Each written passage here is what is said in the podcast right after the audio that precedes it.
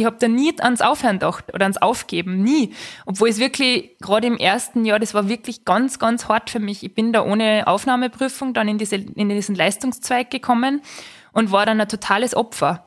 Also ich bin ein Jahr lang wirklich ganz, ganz schlimm gemobbt worden von den Klassenkollegen und Trainingskollegen. Und da war es wirklich oft so, dass ich, dass ich, ja, dass ich wirklich ganz schlimme Gedanken gehabt habe, weil das so, so arg war. Aber ich habe keine einzige Sekunde dran gedacht, dass ich jetzt da das lassen will oder aufhören will oder weg von der Schule will. Und dieser, sage jetzt mal, Kampf, ähm, dieser Kampf hat sich dann auf jeden Fall auszahlt, weil ich bin aus der Schule und aus der Zeit so stark herausgekommen und habe so tolle Freunde und Freundschaften daraus äh, ziehen können, die bis heute anhalten.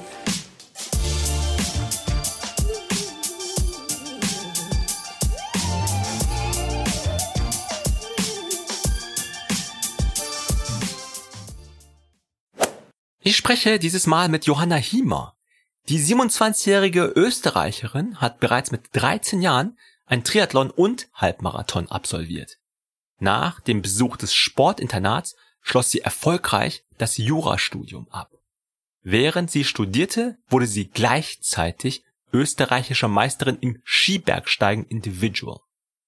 Das nächste Ziel der zweifachen Mutter sind die Olympischen Spiele 2026, wo erstmalig Skibergsteigen dabei sein wird.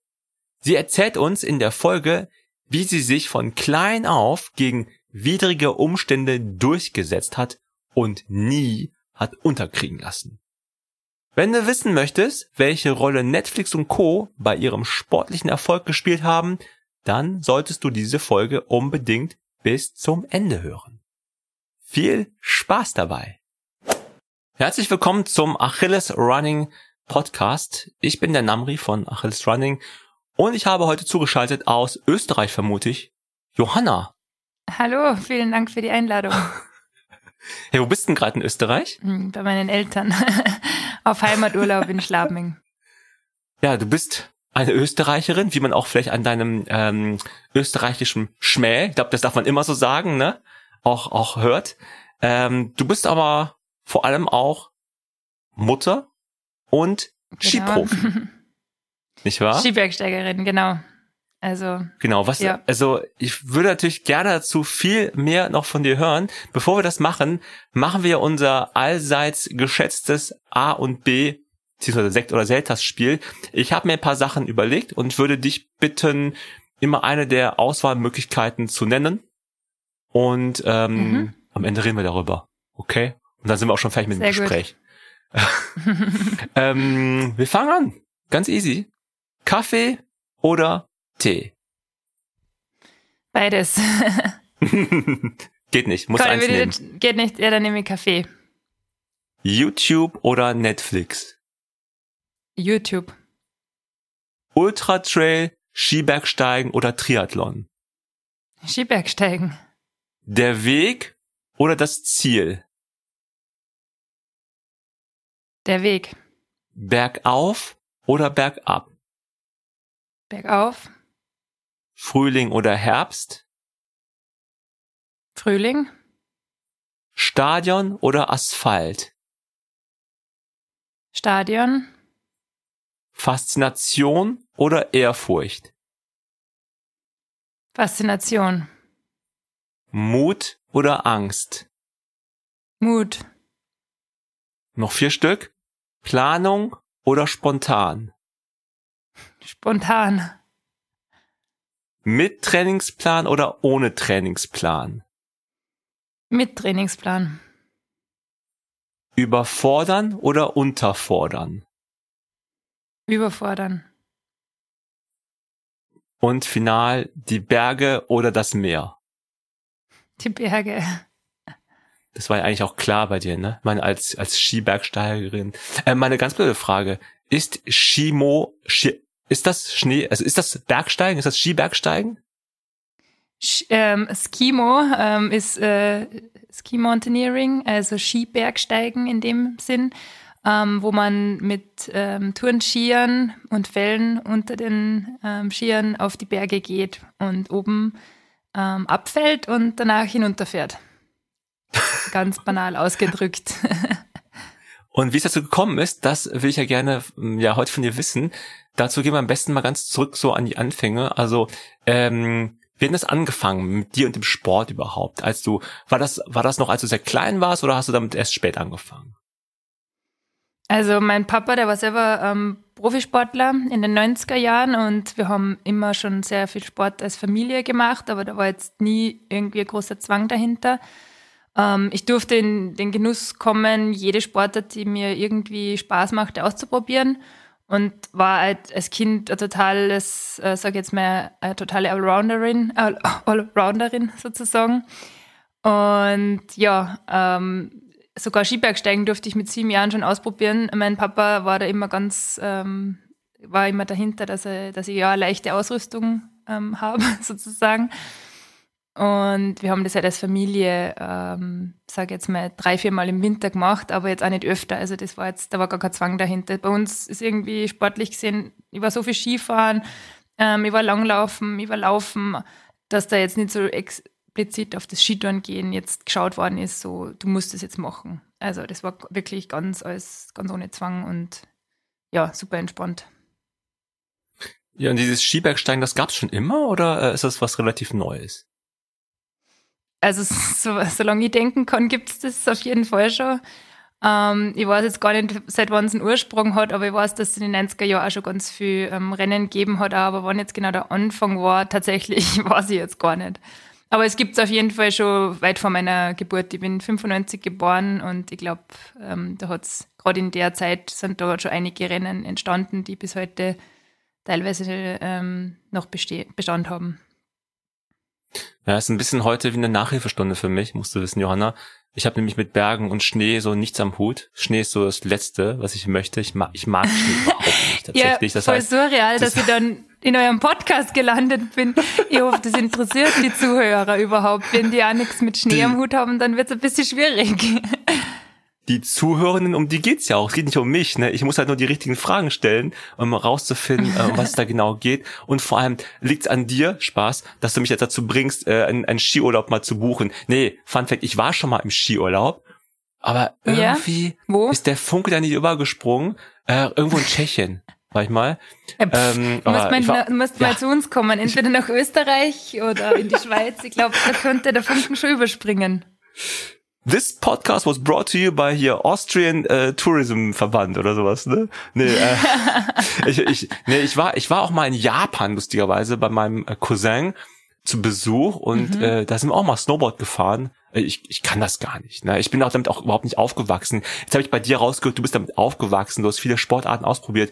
Gab es auch was, was du gemacht hast außerhalb äh, des, des, des äh, Schneesports, sag ich mal? Also irgendwie ja, Judo ja, auf jeden zum Beispiel? Fall. Ja, tatsächlich, Judo habe ich auch gemacht als ah, Kind. Ich glaube mal zwei, ja. drei Jahre, aber da ist bei mir nicht der Funken übergesprungen. Ja, siehst du, innere Sichel, kleine Außensichel. Ja, das habe ich, glaube ich, nur gemacht, ähm, weil es mein Bruder halt gemacht hat und weil es, glaube ich, für meine Mama angenehm war, wenn wir irgendwie eine Aktivität gehabt haben, wo wir beide vers versorgt waren, sozusagen. aber ich kann mich tatsächlich erinnern, wir haben das als Kinder gemacht, aber wie gesagt, nicht, nicht sehr lange und nicht sehr konsequent.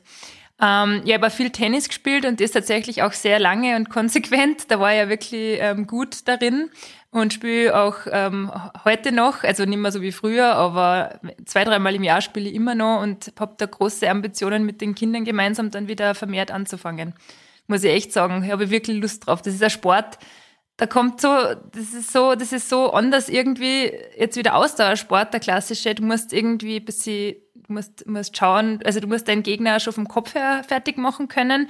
Du musst da Ruhe bewahren. Und das hat mich teilweise schlaflose Nächte gekostet, wo ich irgendwelche Turniere gehabt habe, weil ich schon so Angst gehabt habe vor meinem Gegner. Und das war echt eine ganz gute Lebensschule, tatsächlich. Das ist auch interessant. äh, das ist ja wirklich auch anders als jetzt zum Beispiel beim Laufen oder also um deine Frage mal zu beantworten, warum du ein Podcast bist. Es geht bei uns auch um Kondition und Ausdauer und einfach auch Spitzenleistungen. Dazu zählt einfach Skibergsteigen und du als Profisportlerin sowieso. Aber du hast gerade gesagt, beim Tennis kommt echt auch auf die Gegnerin an. Ne? Beim Skibergsteigen ist der Gegner eigentlich der Berg oder man selbst, oder? Ähm, ja, oder ja. auch die anderen. Natürlich auch die anderen. Wir haben gerade im Weltcup ein, ein, ein Sprintformat. Ähm, das abläuft wie im klassischen Langlaufsprint, wo man zuerst einen Prolog laufen muss. Ähm, der Prolog dauert so um die vier Minuten. Und da ist man halt alleine auf sich gestellt, dass man darauf konzentriert, dass man schnelle Wechsel macht, dass man eben wirklich das Maximum da eben rausholen kann aus seinem Körper, damit man um jede Sekunde kämpft. Und dann wird man in Heats aufgeteilt. Jeder Heat aus fünf Heats aus sechs Frauen im, im Viertelfinale eben. Und da sechs Frauen, das ist dann schon echt hart, dass man da die Ruhe bewahrt im Wechsel, da keine Fehler zu machen und äh, Frau gegen Frau ähm, da loszustarten. Also das stellt mich schon immer wieder vor ähm, große Herausforderungen, gedanklich und jetzt mental auch, wo ich auf jeden Fall weiß, dass ich jetzt auf die Zukunft gesehen noch viel Verbesserungspotenzial habe. Aber tatsächlich, das mhm. ist jetzt, wo ich dran denke, ist das ähnlich wie, wie im Tennis. Im Tennis, da, da ist man schon sehr jetzt, das steht man ja seine Gegner immer gegenüber und man muss immer schauen, dass man, dass man sich nicht verunsichern lässt von den Gegnern. Und genauso ist das im Sprint auch. Da darf man, da muss man nur auf sich schauen. Da, da muss man in seinem Tunnel drinnen sein. Da muss man schauen, dass man einfach die Wechsel gescheit macht und dass man im besten Fall ähm, da als ähm, ja, mit der schnellsten Zeit oder mit der zweitbesten äh, zweitschnellsten Zeit aus dem Heat herausgeht, damit man eben ins Halbfinale aufsteigen kann. Ich finde diese Heats auch einfach spannend als Zuschauer oder Zuschauerin, ne? Das ist dann irgendwie unterhaltsam. Dazu will ich auch gerne nachher mit dir nochmal sprechen. Lass uns nochmal zurück zu deiner Biografie kommen. Hast du, sag ich mal, eine Jugendzeit gehabt, wo du echt dich ausprobiert hast mit vielen Sportarten, Judo, Tennis, Vielleicht noch naja, andere Sachen, möchte ich jetzt nicht, nicht, ja, nicht so erwähnen. ich glaube, da war ich unter 10. Das, unter 10, das, wo ich das gemacht habe. Das kommt ja trotzdem auf deinen Lebenslauf. Also. Nein, nein, das, das, das kann ich nicht dazu zählen. Das kann ich wirklich nicht dazu zählen. Da spielt schon wieder Profi, ne? Unser eins, wenn man irgendwie auch nur zweimal beim Judo war, sagt man, ja, ja, Judo habe ich gemacht, als ich klein war, habe ich gemacht, ja. Äh, ähm, Nein, es waren zwei Jahre, glaube ich, wo ich es gemacht habe, regelmäßig. Darum, zwei Jahre ist schon richtig lang, ist doch krass. Dann hast du dich da ausprobiert, dann ähm, wie ging es dann weiter? Dann hast du, hast dann irgendwann für dich festgestellt, okay, das mit dem, mit dem Skibergsteigen, das liegt mir oder was kam als nächste Sportart bei dir? Mm, ich habe mit 13 Jahren so ein bisschen den Einstieg zum Triathlon gefunden, weil ich wegen Freunden von mir bei so einem Kindertriathlon bei uns in der Gegend mitgemacht habe und da hat es mir irgendwie total gefangen gehabt von diesem Wettkampffieber, von dieser Vorbereitung, von der Nervosität davor, von den Glücksgefühlen dann im Ziel. Also ich war da irgendwie total gefangen sofort. Und ähm, ja, äh, habe dann beschlossen, so für mich, okay, ich möchte ein paar mehr Kindertriathlons machen. Da war ich so 13, 14 circa. Habe dann auch ein bisschen regelmäßiger angefangen zum Trainieren, mit meinem Papa auch, bin viel gelaufen mit ihm.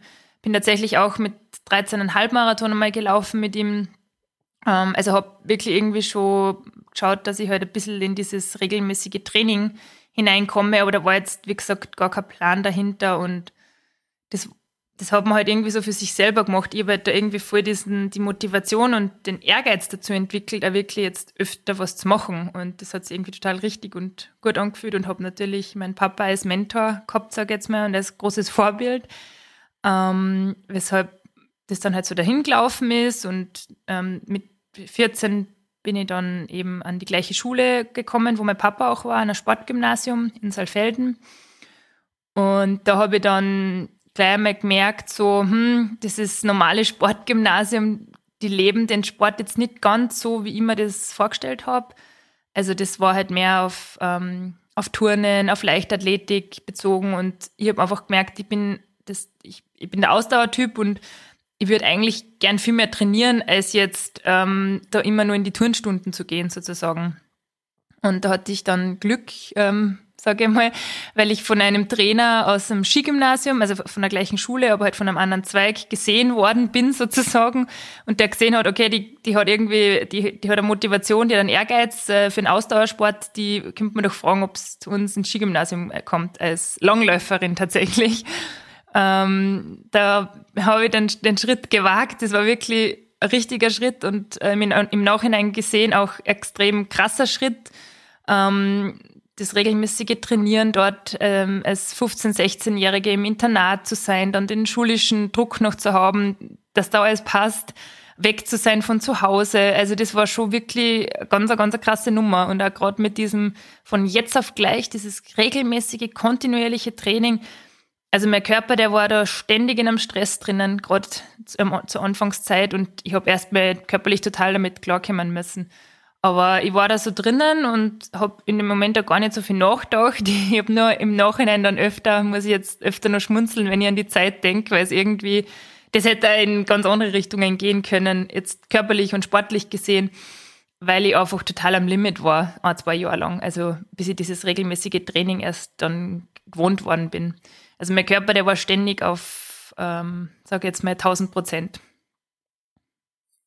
Wow, also das war jetzt also aber, sehr krass. Ja, das also war jetzt viel, ich weiß, gell, aber deine, deine Frage war eigentlich, ja, wie ich zum Skibergsteigen gekommen bin, gell.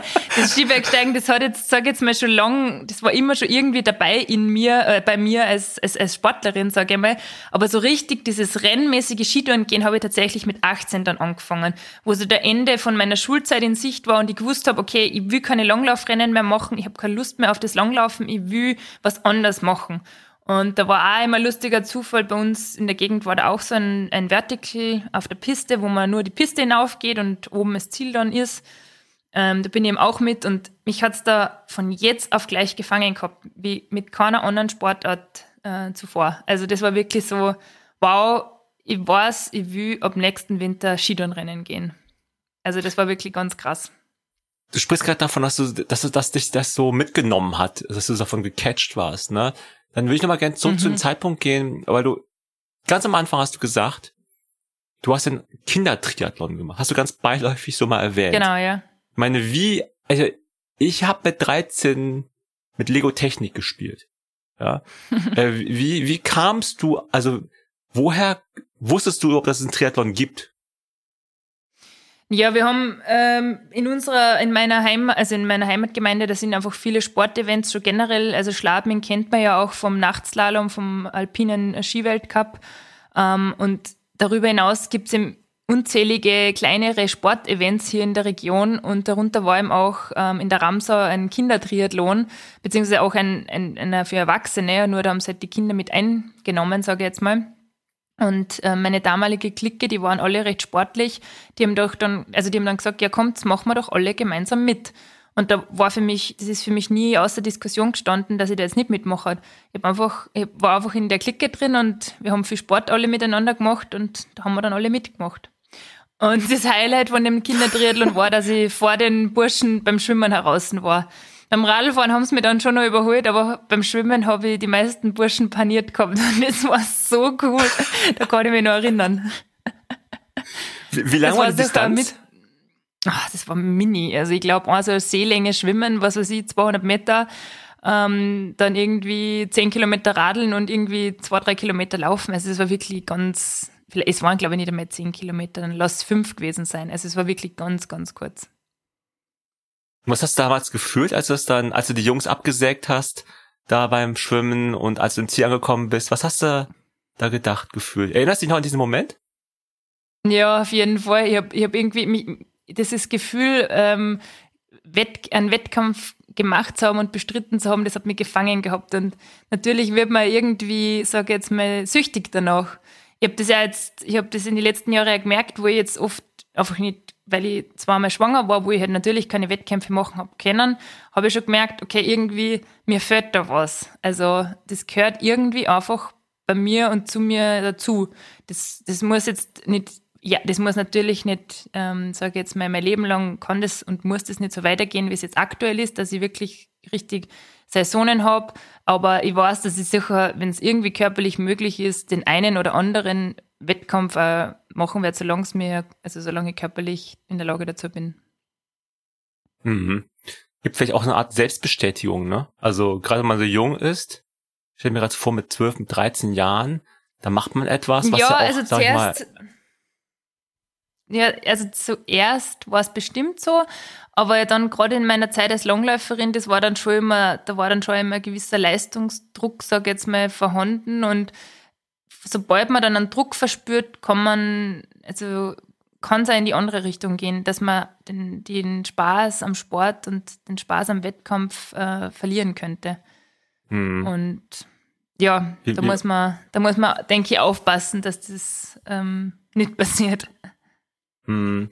Hattest du denn viel Druck in der, ähm, in der Schule, also in dem Sportinternat? Nicht wirklich, sage ich jetzt mal. Man war halt in, in dem Sportinternat war es halt einfach so, wenn du sportlich was können hast und im nationalen Team und Kader warst, dann, dann warst du der Superstar, sage ich mal. Aber sobald du halt nicht da im, im Team warst, dann bist du halt so ein Mitschwimmer gewesen. Dann warst du halt eine, eine Zahl, sage ich mal. Aber so wirklich, wenn du dann wirklich nicht sportlich was kennen hast, dann bist du nicht so wahrgenommen worden. Also das war schon so. Also es war nicht direkt der Druck da, aber man hat schon gemerkt, die Leute, die jetzt wirklich sportlich erfolgreich sind, die sind schon anders wahrgenommen worden als jetzt Leute wie ich damals, die jetzt sportlich in der Zeit nicht erfolgreich waren. Mhm. Das ist auch, also das kann ich gut nachvollziehen. Ich war jetzt auf, auf einer normalen Schule damals, aber schon damals galt der Sport schon immer als auch als wichtig, wenn du im Fußball gut warst, dann als Junge jetzt so, ne, dann war, wurdest du halt auch wahrgenommen und wir reden von einer normalen Schule. Und ich kann mir gar nicht ausmalen, wie es gewesen wäre, wenn man halt auf einer Sportschule gewesen wäre, weil dann ist man auch vielleicht auch ein Stück weit darüber definiert, weil du bist ja auf der Sportschule logischerweise. Und ähm, das stellt genau. mir schon sehr, also ich weiß nicht, wie würdest du die Zeit damals beschreiben an dem Sportinternat? Na, also total schön. Also es war harte Lebensschule auf jeden Fall. Aber die hat mich, die hat mich geprägt und die wird mir mein Leben lang prägen, weil ich einfach gelernt habe, durchzubeißen und durchzukämpfen. Ähm, also es war damals wirklich so, dass meine Eltern eigentlich mir gar nicht zuschauen wollten bei den Wettkämpfen, weil ich ihnen richtig leid getan habe. Also sie haben, sie haben, sie, sie haben, sie haben wirklich Mitleid mit mir gehabt.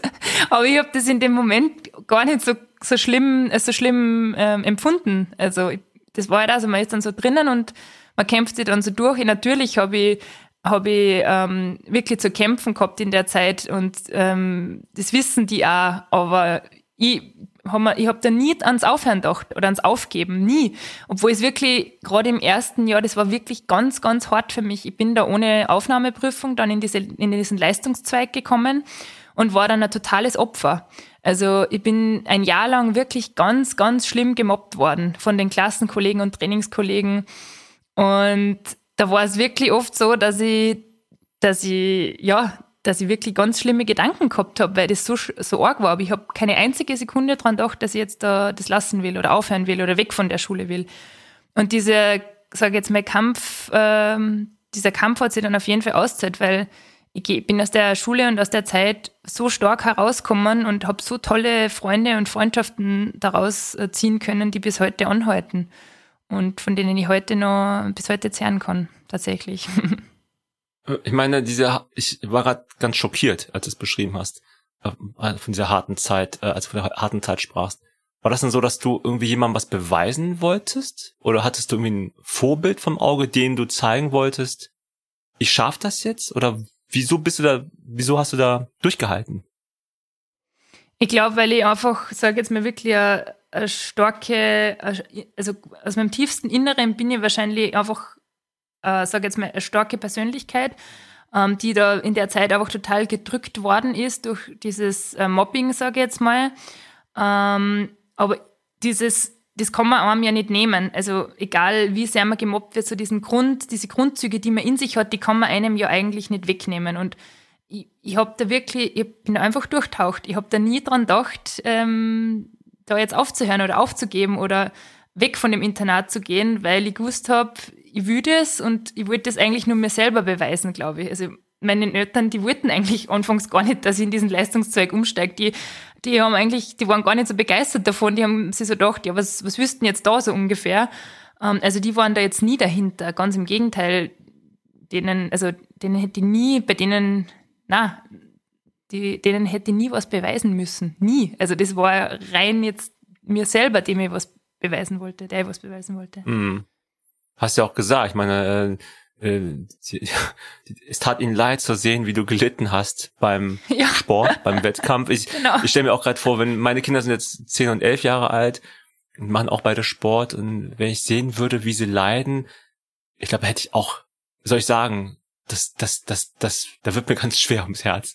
Wenn ich mir vorstelle. Ja, das tut, glaube ich, wirklich so, weh. Ich möchte das oh Gott, gar nicht, nee, mir gar nicht vorstellen, wie das mal bei meinen Kindern ist. Das einzige Gute, was ich aus dieser Zeit auch noch ziehen kann, ähm, wo, wo ich ja teilweise anderen Mädels Mut machen habe können, die dann in einer ähnlichen Situation waren oder irgendwie, die irgendwie fünf bis zehn Jahre jünger waren, wie ich sage jetzt mal, denen habe ich sagen können, wisst was, das ist nicht das Ende und es geht auch anders weiter. Und vielleicht, wenn es jetzt echt, wenn es da durchtaucht, dann kommt es da stärker ähm, hervor als zuvor. Und tatsächlich, bei mir war das so. Und wie gesagt, das ist, das werde ich nie vergessen, die Zeit. Also du hast auch eben bei dem Sektor Spiel gesagt, ne, ähm, Mut, ne, anstatt Angst. Das, also es klingt jetzt für mich wirklich so, dass dich das auch motiviert hat, dass dieser, dieser, dieser Mut, den du da jetzt, also so, so, so höre ich jetzt bei dir jetzt raus, ja, es ist ja extrem mutig. Ob du es damals so bewusst gemacht hast, weiß man vielleicht gar nicht, aber also es war Wahnsinnsleistung, so, so ein Jahr da durchzu, durchzustehen. Und du bist dann sieben Jahre, hast du gesagt, an einem Sportinternat geblieben, nicht wahr? Na, fünf Jahre waren's. Also fünf genau Jahre, fünf okay. Jahre. Das, ist, das, das österreichische Schulsystem ist ein bisschen anderes, anders wie das deutsche. Ähm, also wir haben da, also bei uns hat, nennt sich das Oberstufengymnasium und eben weil wir so viel Sport, äh, Zeit zum Sport gehabt haben, also Zeit zum Trainieren gehabt haben, haben wir insgesamt dann fünf Jahre gehabt und nicht nur vier. Ähm, und ich war dann aber auch mit 19, habe ich meine Matura gemacht und war dann fertig.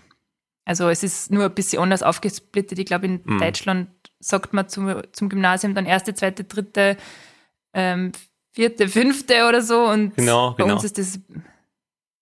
Ja, also nein, ich glaube, bei euch fängt das ja dann schon mit der Grundschule an mitzuzählen und bei uns zählt man dann ab dem ersten Gymnasium wieder von eins los oder so. Ähm, aber wie auch immer, im Endeffekt Gymnasiumabschluss. Abitur, dann sagt hast, man in Deutschland. Dann hast, hast, genau, dann hast einen Abschluss gemacht, die allgemeine Hochschulreife, Genau. sag ich mal. Ja, genau. Und was war, was war so der Stand zu dem Zeitpunkt, was den Sport bei dir angeht? Welchen Stellenwert hatte der Sport da? Ja, das Skibergsteigen hat mir da schon eingenommen gehabt, sage ich mal. Das war so im letzten Jahr von meiner Schulzeit, dass ich das eben vermehrt gemacht habe und auch die Rennen gemacht habe. Ähm, ich habe gewusst, ich will studieren und ich habe gewusst, den Sport möchte ich auch weitermachen, aber auf jeden Fall hat, also steht an erster Stelle das Studium und das in Mindestzeit abschließen. Das war so der Stand zu, zur damaligen Zeit. Sport gut und schön und solange er nebenbei geht, geht er, aber Studium ist an erster Stelle. Okay, dann verrat uns doch gerade, was du studiert hast. Ja, Jura habe ich studiert. fertig gemacht. Auch wenn das die zweite Frage ist. Ich war dann in Mindestzeit fertig und ähm, habe dann ja 2018 mein Studium beendet. Hast du dann diese Durchhaltekraft, die du im Sport schon so bewiesen hast, hat das dir geholfen im Studio? Auf jeden Fall. Ich habe ja gesagt, halt meine, meine ganze harte Zeit, die jetzt auch schulisch, oder was heißt, jetzt war jetzt nicht, nicht hart oder so, ich habe alles super geschafft und habe zu den Besten zählt in der Klasse. Ich habe halt nur mir immer alles ganz hart erarbeiten müssen in der Schulzeit. Also da ist nichts von selber gegangen. Ich war, die alle, die dann besser waren wie ich, die haben nie so viel gelernt wie jetzt ich. Und die haben nie alle Hausübungen gebracht wie ich. Ich war wirklich so eine, mir jetzt, mir hat keine einzige Hausübung gegeben, die ich ausgelassen hätte. Jetzt nicht, weil ich das, ja, ich habe ich hab einfach Bock drauf gehabt. Ich war einfach jetzt nicht die Oberstreberin, sondern ich war einfach so richtig motiviert. Und meine, meine Klassenkollegen, die haben mich eben äh, und österreichisch ausgedrückt Heigerin genannt, also so im Sinne von die übermotivierteste von der ganzen Klasse. Ähm, alle haben mir immer meine ganzen Mitschriften gehabt zum Abschreiben. Also ich war wirklich so, so ein bisschen, ja, ich war die Einzige, die da immer alles, alles gehabt hat. Und für das, was ich als, sag jetzt mal, gemacht habe, schulisch, hab, bin ich dann im Endeffekt nie die allerbeste gewesen. Also ich war immer so in, in der zweiten Liga dann, schulisch gesehen. Und im Studium habe ich mir dann so gedacht, da ist mir dann irgendwie alles so gut von der Hand gegangen. Ich habe teilweise auf riesengroße Prüfungen bei Weitem nicht so viel gelernt wie andere.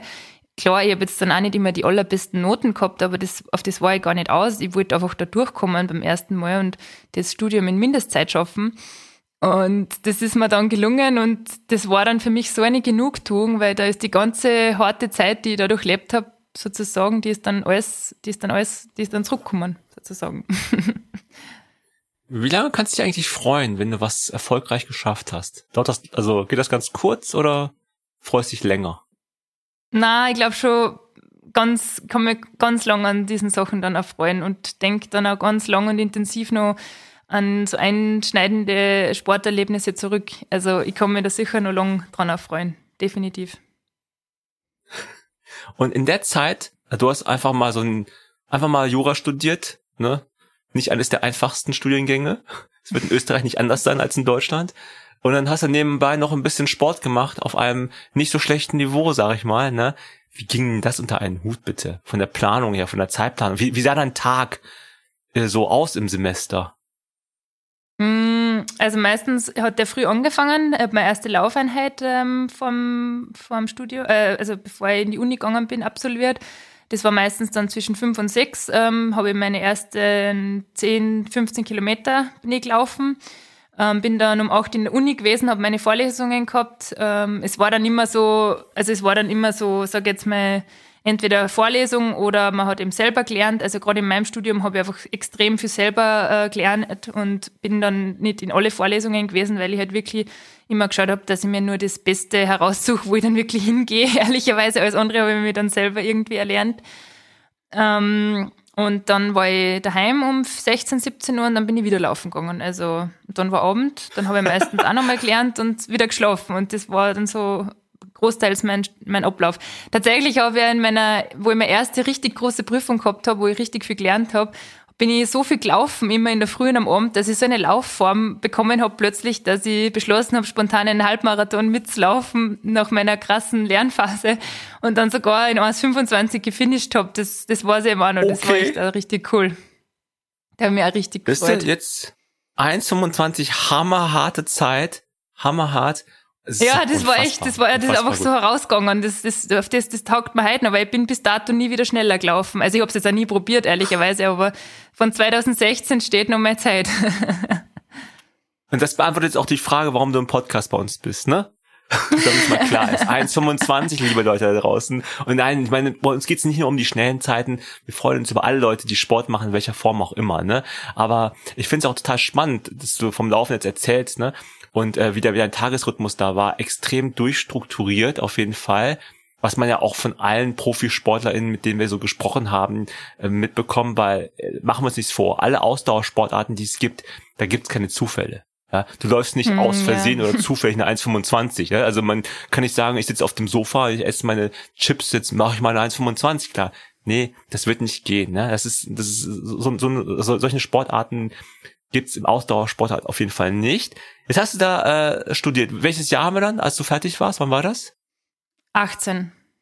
2018, war ich fertig. Okay. Also ich habe von 2014 bis 2018 in vier Jahren Jura studiert.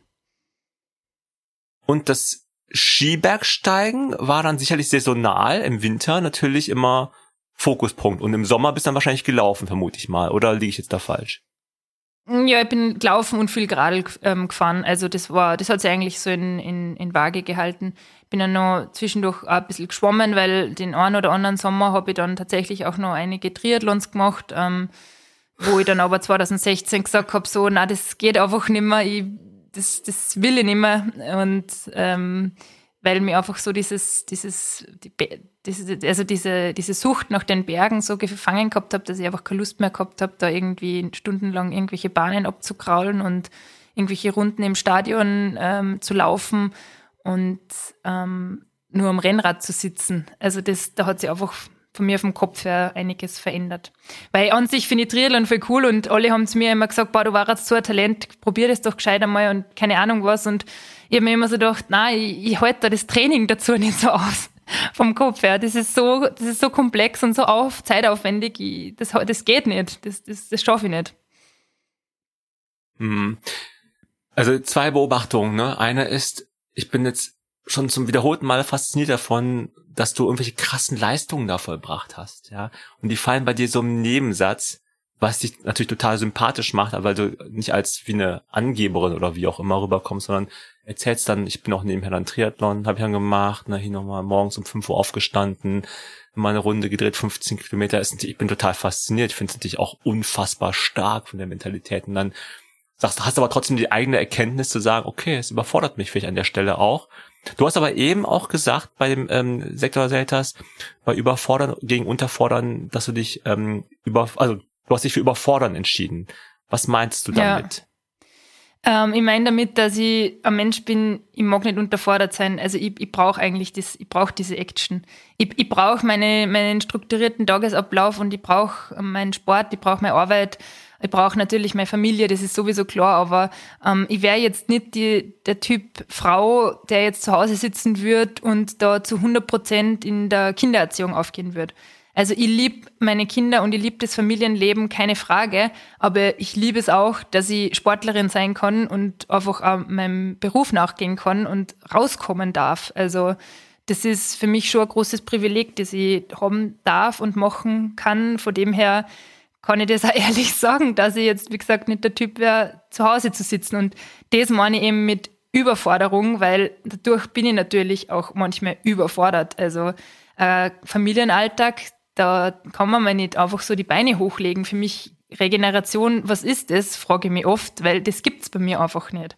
Und tatsächlich merke ich eh, dass mein Körper auch schon so drauf, sage jetzt mal, ähm, äh, wie sagt man, ja, der ist einfach total drauf eingestellt. Also ich bin eher jetzt so, ich habe jetzt oft schon mal die Erfahrung gemacht, eher wenn ich wenn ich nichts tue und eigentlich gar nicht weiß, wo mit der Zeit hin, weil ich gerade mal einfach nichts tun kann, dass ich da körperlich total runterfahre und das aber eigentlich oft gar nicht so will. Und das meine ich eben mit Überforderung. Also ich bin tendenziell wahrscheinlich daraufhin getrillt. Hattest du schon mal eine Verletzung? Na, tatsächlich noch nie, was echt richtig yeah. cool ist. Ja, also ich muss schon sagen, also ich möchte mir jetzt, ich möchte jetzt nichts verschreien oder irgendwas, aber ich bin der Typ, ich kann, ich kann das gut, nichts zu tun. Also es gibt ja ganz viele Sportler und Sportlerinnen, die das einfach auch nicht können, das ist nichts tun.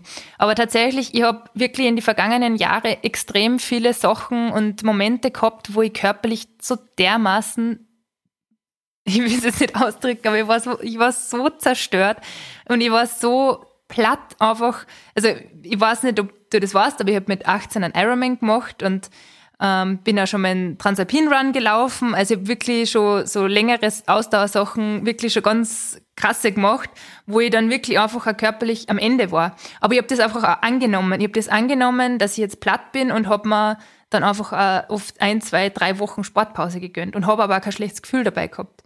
Eben zum Beispiel, wie ich in Transalpin Run gelaufen bin, bin ich dann das ganze restliche Monat drei Wochen nur in der Bibliothek gesessen und habe gelernt, weil ich mich auch nicht weiter bewegen habe können, als von zu Hause zur Bibliothek zum Lernen und wieder zurück, weil ich, weil ich meine Gelenke und Sehnen und Bänder einfach so dermaßen tot waren, dass es gar nicht anders gegangen wäre. Und von dem her, kann das. Ich, hab das, ich kann das wirklich, das ist nichts tun. Das glaube ich ist bei mir bisher auch, sage ich jetzt mal, der Schlüssel zum Erfolg, dass ich jetzt keine gröberen Verletzungen gehabt habe. Ich habe noch nie irgendwas Ärgeres gehabt und ähm, hoffe, dass das weiterhin so bleibt. Aber ich glaube, ich kann einfach meine Signale vom Körper gut wahrnehmen und ich nehme die auch an, wenn welche da sind, Signale. Ich nehme die an. Hm. ähm, jetzt haben wir, also wir sind jetzt so im Jahre 2018, 2017, 2018, fast fast fertig mit dem Studium. Du hattest aber auch sportlich ziemlich einen Erfolg, wenn ich das richtig erinnere, nicht wahr? Zu der Zeit. Ja, den einen oder anderen Erfolg habe ich feiern dürfen. Ja. Hatte schon, ne? Kann man ich, so sagen, oder? Ja, ich, wie gesagt, 2016 habe ich den, ähm, habe ich einen Ironman gemacht in einem Jahr und gleichzeitig bin ich ja noch in Transalpin Run gelaufen.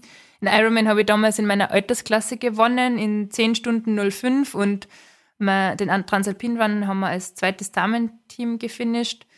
2017 war ich dann Staatsmeisterin im Individual, also im Skibergsteigen. Und genau, ähm, das war eigentlich so mein erster goldene, sage ich jetzt mal, und das war schon ein richtig großer Erfolg für mich. Was dieser Individual oder Individual, wie funktioniert das? Was, was macht man da? Geländerennen ähm, im Skibergsteigen. Man geht im Gelände hinauf, man hat, muss die Ski dann, wenn es steil, richtig steil wird, am Rücken geben, also am Rucksack und dann zu Fuß weitergehen. Dann schnallt man die Ski meistens wieder an, geht da die Spitzkern weiter und kommt man zu einem Punkt, wo man dann runterfahren darf. Dann fällt man ab, schnell alles im, Renn, im Renn, in Renntempo, fährt hinunter und dann hat man meistens noch zwei, drei Anstiege, je nachdem, wie weit es ist. Also da ist wirklich alles dabei. Da muss man gut Spitzkern, Spitzkern gehen können. Da muss man, ähm, ich sage jetzt mal hin und wieder auch schwindelfrei sein, wenn man doch oft an Graten entlang geht, wenn man die Ski trägt. Man muss Steilrinnen fahren können. Also da ist schon wirklich alles ähm, dabei, was zum Skibergsteigen wirklich dazugehört. Du musst mich jetzt mal nochmal mitnehmen. Ähm, wie, wie sehe ich denn die Strecke überhaupt? Wo ich, wo ich, darf man überall lang gehen oder ist das irgendwie ausgeschildert? Ähm, es ist alles ausgeschildert. Ähm, die gelben, äh, die grünen Fähnchen sind für den Aufstieg, die gelben Fähnchen sind für die Tragepassage und es, die Wechselzonen sind alle ganz gut markiert, also das sieht man alles. Und die roten ähm, Fahnen sind zum Bergabfahren und man darf sich immer nur vier Meter nach rechts und vier Meter nach links von diesen Fahnen bewegen, also sonst hat man die Strecke verlassen. Und da stehen dann Leute an der Seite und gucken immer zu, ob du auf der Strecke geblieben bist. Genau, genau. Okay. Und gerade in der Wechselzone schauen sie immer besonders, gerade in der Wechselzone schauen sie immer besonders streng. Ob man Wieso, den was, Wechsel, was passiert in der Wechselzone? Mm, ja, man muss zum Beispiel immer die, die Stöcke ablegen, bevor man seine Ski abschnallt. Und da muss man halt genau drauf achten, also da wird genau drauf geachtet. Und die Stöcke müssen immer liegen, wenn man die Fälle runtergibt und so weiter und so fort. Dann muss man, bevor man bergab fährt, muss man die Fälle gut im Rennanzug vorne verstaut haben, sodass nichts herausschaut. Und auf das achten sie halt, damit da die Regeln eingehalten werden. Da gibt's ja oft mal Strafen. Mir hat jetzt tatsächlich jemand beim letzten Weltcup geholfen, wegen meinem Schuh, weil ich den nicht aufbekommen hatte. Er hatte ein kleines technisches Problem. Und da habe ich dann eine Zeitstrafe bekommen, weil das ihm auch nicht erlaubt ist, dass wer von außen uns hilft. Also keine fremde Hilfe ist da erlaubt. Okay, und wie lang sind solche Strecken im Durchschnitt? Also kann man das so sagen? Wenn, also werden die aufgeteilt in gewisse Distanzen, so wie Halbmarathon und Marathon? Also im Individual haben wir Frauen meistens zwischen 1200 und 1600 Höhenmeter zu bewältigen und so um die, sage jetzt mal 15 bis 20 Kilometer, je nachdem, wie das Streckenprofil ist. Und bei den Herren, die haben immer 1500 bis 1800 Höhenmeter und sage jetzt mal um die 20 Kilometer, plus minus. Hm, okay. Jetzt habe ich langsam so ein Bild davon, das sind da wirklich auch krass 1200 Höhenmeter auf so einer kurzen Distanz von 15 Kilometern. Ja, das stelle ich mir haarig vor. Und du hast ja auch gesagt, dass da zum Teil ja schwindelerregende äh, Situationen vorkommen können. Hast du schon mal Angst, irgendwie zu stürzen, also oder oder sogar abzustürzen?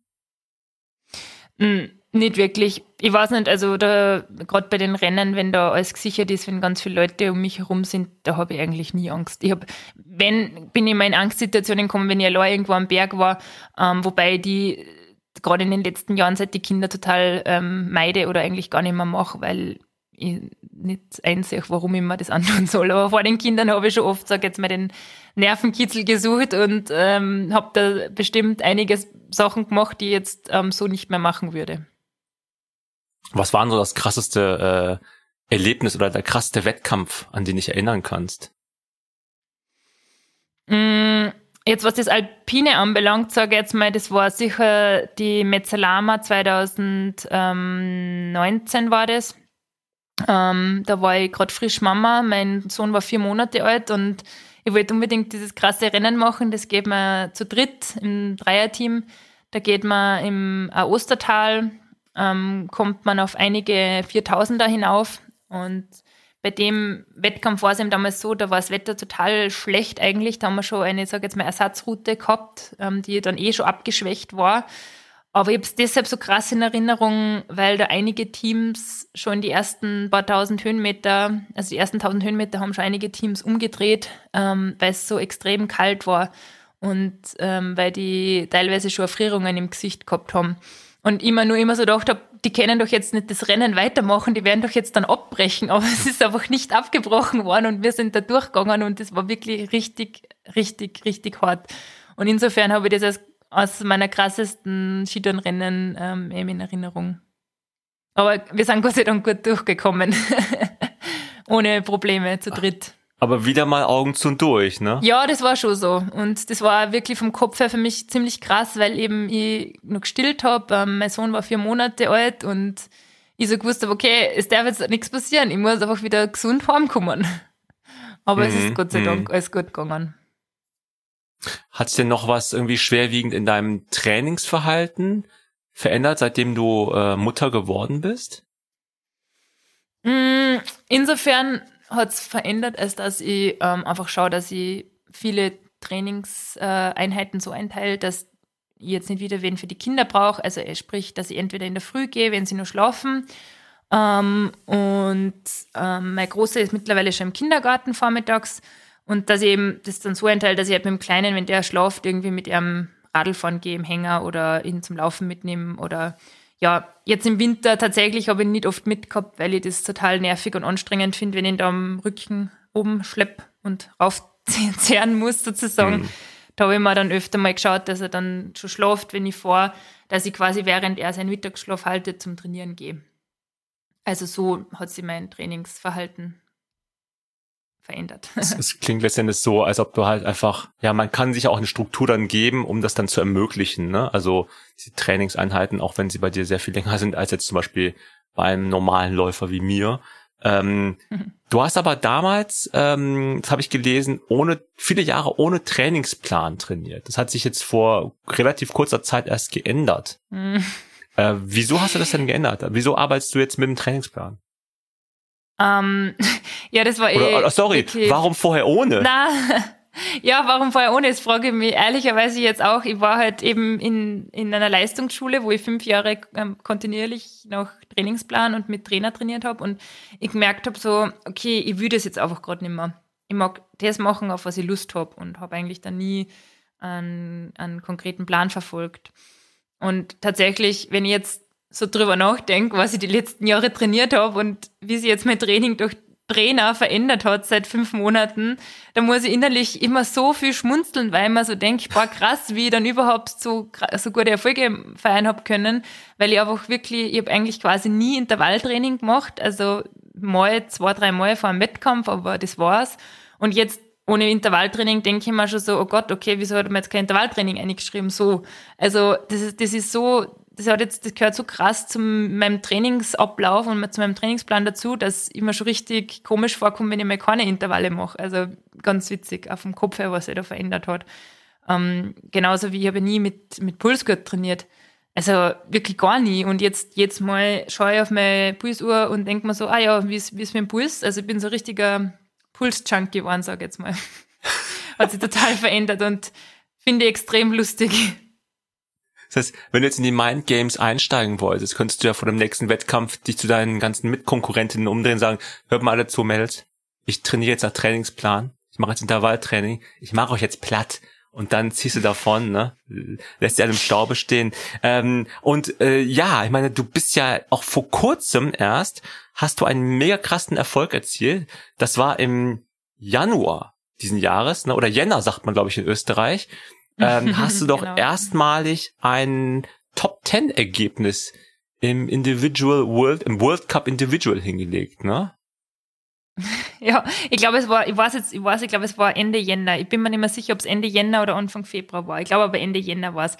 Und ja, das, das, das war auch so ein einschneidendes Erlebnis äh, für mich tatsächlich. Ich habe äh, einfach mir nie und nimmer vorstellen können, dass das möglich ist. Und an dem Tag war ich dann lang auf Position 6, 7 und bin dann eigentlich in der letzten Abfahrt nur, weil ich wirklich einfach nichts mehr riskieren wollte, einfach, sage ich mal, da gemütlich ins Ziel gefahren. ähm, blöd gesagt und bin dann einfach als Achte ins Ziel gekommen. Ich, ich habe wirklich, bin, ich habe nur noch, ich hab, ich hab nur noch geheult. Es war so, das, die Emotionen waren da so krass in dem Ziel. Meine Konkurrentinnen, die waren so süß, die sind hergekommen, haben mir auf die Schulter geklopft und haben so gesagt, war krass, wie du das machst mit zwei Kindern, also halt auf, auf Englisch, weil die eine war Italienerin und die andere Slowakin. Ähm, aber das hat mich so, so krass gefreut gehabt und die haben sich so mitgefreut mit mir und ich war da wirklich total überwältigt, vor allem, weil ich am Vortag einfach keine Sekunde, ich habe erst um zwei habe ich einschlafen können. Ich war so nervös, ich war so, habe so viel in Frage gestellt, weil ich wollte meine Kinder und habe Heimweh gehabt und da sind halt so die ganzen Fragezeichen in mir hochgekommen plötzlich und dann habe ich nicht viel geschlafen und konnte trotzdem so eine Leistung bringen. Also das hat mich schon extrem motiviert und ja, das ist auch so ein, das erste Top-10-Ergebnis, das werde ich noch lang, also diesen, diesen Erfolg werde ich noch lang in Erinnerung haben tatsächlich. Wahnsinnsleistung. ähm, und was hast du denn gedacht, als du, ich mache einen kleinen Sprung, was hast du gedacht, als du hörtest, dass Skibergsteigen 2026 erstmalig olympisch werden wird? Ja, tatsächlich, das war eines der Hauptgründe, weshalb ich mir letztes Jahr im Spätsommer dazu durchgerungen habe und äh, gesagt habe, so, und jetzt will ich es noch einmal wissen. Ähm, das ist eine einmalige Chance und ich sehe das einfach als richtig coole Sache, dass wirklich die Sportart olympisch wird und ich mir gedacht, einmal da dabei zu sein, das wär's und das wäre richtig toll und ja, da habe ich natürlich dann viele Gespräche geführt ähm, mit meinem Mann, mit den Sponsoren, mit meinen Schwiegereltern und Eltern und ähm, ja, wir alle sind dann zu dem Schluss gekommen, ja, dass wir das gemeinsam angreifen und dass ich dann immer noch total jung bin, wenn die vier Jahre rum sind und ja, dass wir das probieren. Und ja, der erste Winter ist jetzt geschafft. Äh, das wird definitiv nicht, es wird definitiv nicht immer leicht äh, werden, sage ich mal. Aber ich denke, äh, wenn alles halbwegs normal unter normalen Umständen bleibt, dass wir das gut schaffen können gemeinsam. Hm. Jetzt, ich habe mich gerade gefragt, als du das erzählt hast, ne, jetzt abgesehen vom Wettkampf und vom harten äh, Training, ne, wenn du in den Bergen bist, so nur für dich, verspürst du da den Drang, eigentlich einen Berg zu erobern? Oder bist du einfach nur froh, dass du in den Bergen bist? Mm, mm gute Frage. Ich glaube tatsächlich, klar hat man oft Bock, den Gipfel zu erreichen und den Berg zu erobern, aber ich bin jetzt ich bin einfach zu 100% Typ vorsichtig und wenn es mir irgendwie irgendwann einmal zu dunkel, zu kalt, äh, zu neblig oder zu, zu kurzfristig wird, dass ich jetzt keine Zeit mehr habe und zu die Kinder will, dann muss ich nicht unbedingt auf den Gipfel noch kommen. Dann bin ich aber froh, dass ich meine Trainingszeit absolviert habe und dass ich wieder heimkomme. Also ähm, da habe ich jetzt nicht den ganz, ganz krassen Drang, da unbedingt noch auf den Gipfel zu gehen. Wenn es die Umstände nicht zulassen, sagen wir so. Ja, klar. Ich glaube, das hast du eben auch schon geschildert. Ne? Ich meine, die Umstände bei so Wettkämpfen, man hat das ja auch immer wieder mal gehört, bei anderen, auch bei Läufen, ne? bei Trailläufen, dass dann äh, einfach vielleicht einfach zu spät äh, ein Wettkampf abgebrochen wurde oder vielleicht gar nicht abgebrochen wurde und man da ähm, vielleicht auch ja einfach Risiken eingegangen ist, die man nicht hätte eingehen müssen. Da muss man auch, glaube ich, sehr aufpassen. Ich hatte auch schon mit vielen anderen BergsportlerInnen oder TrailläuferInnen das Vergnügen und da hieß es halt auch, das erste, was man macht morgens, ist erstmal auf die Wettervorhersage schauen, ne? wie wie es da ausschauen mhm. wird, welches Equipment, äh, welches Equipment du dabei hast. Das ist ja auch ein Equipment-Game in dem Sinne, dass du halt das richtige Zeug dabei hast. Und im Zweifel wahrscheinlich dann auch nicht, ich sag mal ganz blöd gesprochen, nicht zu hoch pokerst. Ne? Genau. ja, das wäre schon krass. Ähm, du, ja, wir kommen jetzt äh, langsam zum Ende des Podcasts. Ähm, würde jetzt tatsächlich mal kurz den Ausblick nach vorne wagen. Also klar, 2026, das sportliche Ziel. Äh, du hast aber da eben auch gesagt, du hast damals das Studium vor den Sport gestellt. Das, das interpretiere ich mal als so von wegen noch weiter in die Zukunft blickend, ne? Also gedacht, weil irgendwann ist der Sport, sag ich mal, auf dem, auf einem professionellen Level, ja, einfach altersgemäß irgendwann auch mal vorbei. Äh, noch, noch nicht, logischerweise. Ähm, wie, wie stellst du dir deine Zukunft vor? So, und jetzt kommt die klassische Bewerbungsfrage, ne? Wo sehen Sie sich in zehn Jahren? ähm, in zehn Jahren sehe ich mich eigentlich, jetzt sage ich mal, ähm, bei uns im, im, im Studio. Mein, mein Mann ähm, leitet ähm, zwei Fitnessstudios und ich bin da auch schon involviert, ähm, gebe ähm, den einen oder anderen Kurs, ähm, bin vormittags mal in der Kinderbetreuung ähm, und bin auch in der Verwaltung mit ihm ähm, immer wieder mal tätig. Also bin so ein bisschen, sage jetzt mal, im Hintergrund ähm, auch mit dabei, ungefähr fünf bis zehn Stunden die Woche. Und ich sehe mich eigentlich in Zukunft dann auf jeden Fall bei uns im Studio ähm, vermehrt dann. Also wenn ich meinen eigenen Profisportlerweg, sage jetzt mal, dann niederlege, möchte ich auf jeden Fall viel mehr Kurse bei uns geben, möchte, äh, mich, weiter, möchte mich weiter ausbilden, dass ich auch wirklich nicht nur Workout-Kurse geben kann, sondern vielleicht auch Pilates, Yoga etc. Ich sehe da einfach wahnsinnig viel Potenzial, den Menschen zu helfen und ihnen zu einem gesünderen und ähm, äh, besseren Lebensstil zu, verhelfen zu können. Und ich sehe jeden Tag, welche Leute zu uns kommen und wie motiviert die sind. Und da möchte ich einfach gern äh, mithelfen, da ja auch was bewirken zu können und den Leuten was weiterzugeben. Und deshalb denke ich mir, also da sehe ich mich eigentlich in zehn Jahren tatsächlich, ja. Das haben wir noch unterschlagen. Du hast nämlich noch nebenher mal irgendwann, ich weiß nicht, wann du es gemacht hast, zwischen Schlafen, Essen, äh, Wettkämpfen äh, im, im World Cup und was noch alles, hast du noch, äh, bist noch Instructor, ne? Du bist noch Workout Instructor, Hast halt ja, genau, das habe ich im Herbst gemacht. Tanz mal so gemacht, so nebenher, ne? Also an alle Leute da draußen, wenn das. Nein, das war nicht so nebenher, das war wirklich ähm, harte Wochenenden von Freitag bis Sonntag, wo ich mein Gletschertraining auf Eis legen hab müssen, damit ich diese Ausbildung machen kann. Also das war gedanklich auch gar nicht so leicht, dass ich da drei Trainingstage sausen lasse für das, dass ich äh, meinen Instructor mache. Also so ganz easy war das auch nicht. wir, wir, kommen, wir kommen damit an die Grenzen äh, zwischen österreichischem und deutsch, deutschem Humor an der Stelle oder Ironie an der Stelle, weil natürlich ist es nicht easy, das zu machen. Ich bin einfach nur fasziniert, wie viel man in einen Tag packen kann. Du als, ähm, also einfach, was da alles, was du alles geschafft hast, ist ja Wahnsinn. Äh, Finde es richtig cool, mit dir gesprochen zu haben. Vielleicht noch ganz am Ende nochmal den Schwenk zurück zum Sekt oder Selters. Du hast eben, ich frage deswegen, das erkläre ich auch gleich, ich habe gefragt, YouTube oder Netflix. Und all diejenigen, die ich bisher gefragt habe, haben Netflix gesagt. Du bist, glaube ich, die erste, die YouTube gesagt hat. Warum YouTube? Ja, ganz einfach zu beantworten. Ich habe nicht einmal einen Netflix-Account. Mein Mann und ich, wir schauen quasi nichts. Ähm, wir schauen mal die Tagesschau, wir schauen mal einen Tatort. Wir sind richtig altmodisch äh, da eingestellt, aber wir haben einfach schlichtweg keine Zeit zum Fernsehen. Ist so. Und keine ja. Zeit zum Serien schauen. Wir nehmen uns auch die Zeit nicht. Wir wollen es uns nicht nehmen. Ganz einfach. Ähm, bei uns ist oft Abend einfach Arbeit. Wenn die Kinder im Bett sind, sind oft nur zwei Stunden Arbeit angesagt. Und deshalb, da ist keine Zeit zum Netflix schauen. Wow. Ja, das, das ist Wahrheit, leider so. Ja. Das ist einfach die nackte Wahrheit. Das ist gar nichts anderes schön geredet. Ich würde hin und wieder, wir haben uns, wir haben einmal so einen Probemonat von, ich glaube, Prime, Amazon Prime oder so gehabt und das haben wir dann genutzt und da haben wir dann auch wirklich eine Serie geschaut und haben gesagt, na, da geht so viel Zeit verloren, so viel Sinnvolle, das, das bringt uns nichts. Krass.